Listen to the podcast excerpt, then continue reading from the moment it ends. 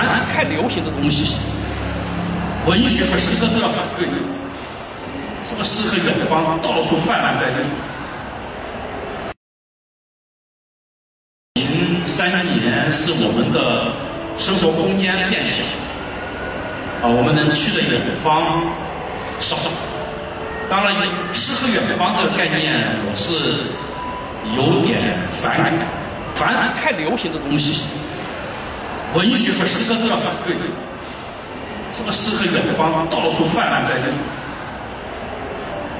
发现我们内心的诗和远方更重要。